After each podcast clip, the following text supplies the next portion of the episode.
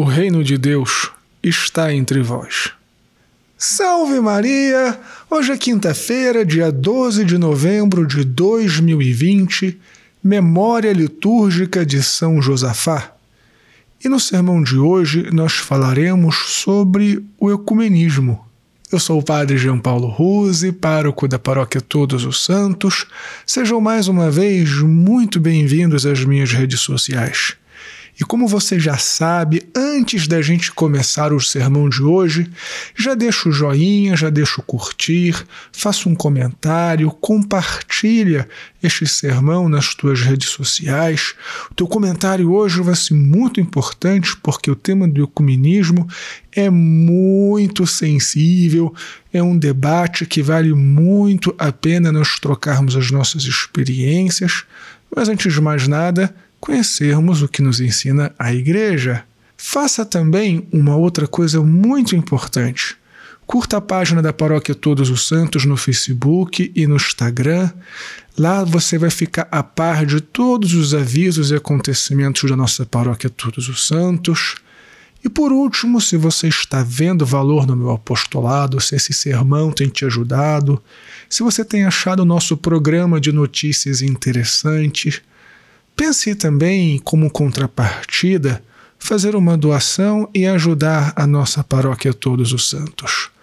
Deus te abençoe e salve Maria!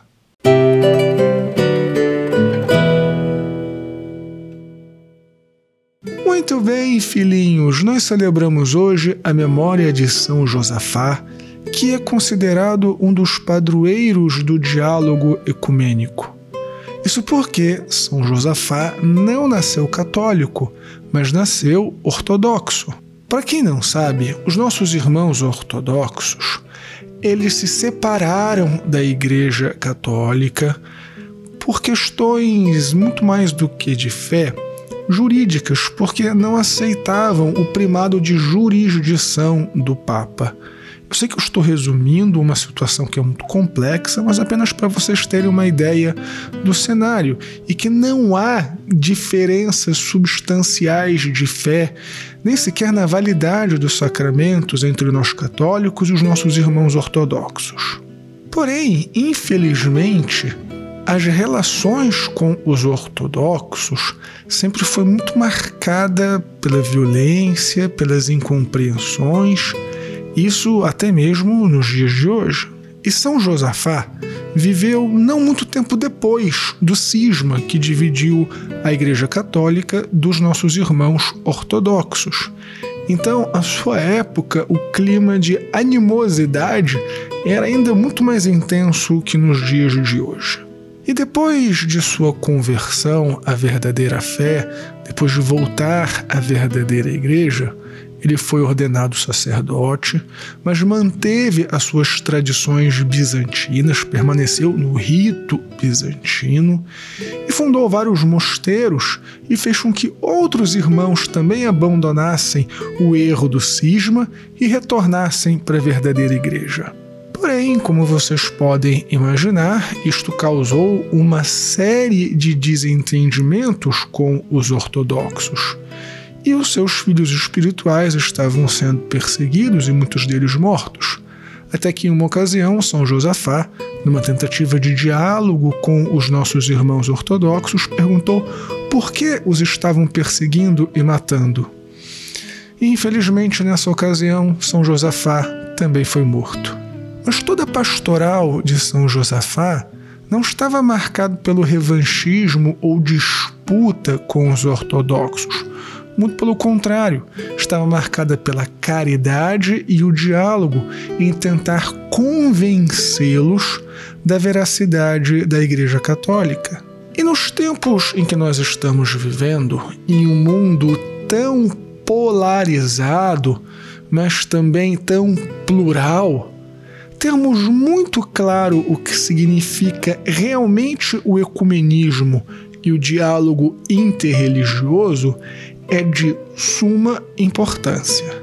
Como nós temos insistido com bastante frequência nos últimos sermãos, as polêmicas, as discussões, as ofensas raramente nos levam a algum lugar concreto de unidade para com aqueles que pensam diferente da gente.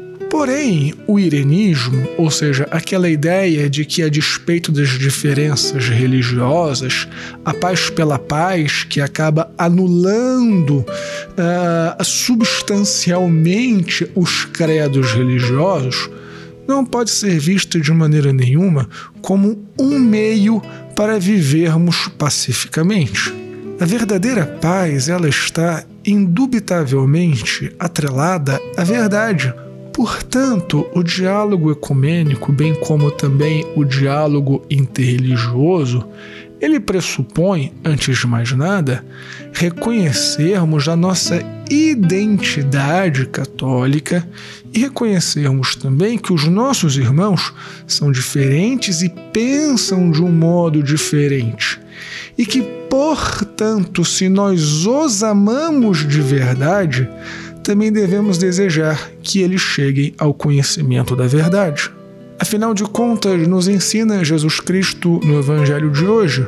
O reino de Deus não está ali, não está aqui, não está acolá, mas o reino de Deus está no meio de vós, ou seja, está na igreja que ele funda. E deixarmos os nossos irmãos no erro em nome de uma convivência pacífica não significa amá-los de verdade. Mas impor-lhes a verdade também por meio da violência, tampouco significa amá-los. O amor, ele sempre é propositivo. Ainda que devamos propor com insistência, oportuna e inoportunamente, como nos ensina São Paulo, mas sempre deve ser proposto e nunca imposto. Então, que São Josafá nos ajude, por sua intercessão e exemplo, a assumirmos com vigor a nossa identidade católica, a conhecermos a nossa fé, para podermos levar com amor a verdade aos nossos irmãos, para que sejamos todos um único rebanho sob um único pastor. São Josafá, rogai por nós. Deus te abençoe e salve Maria!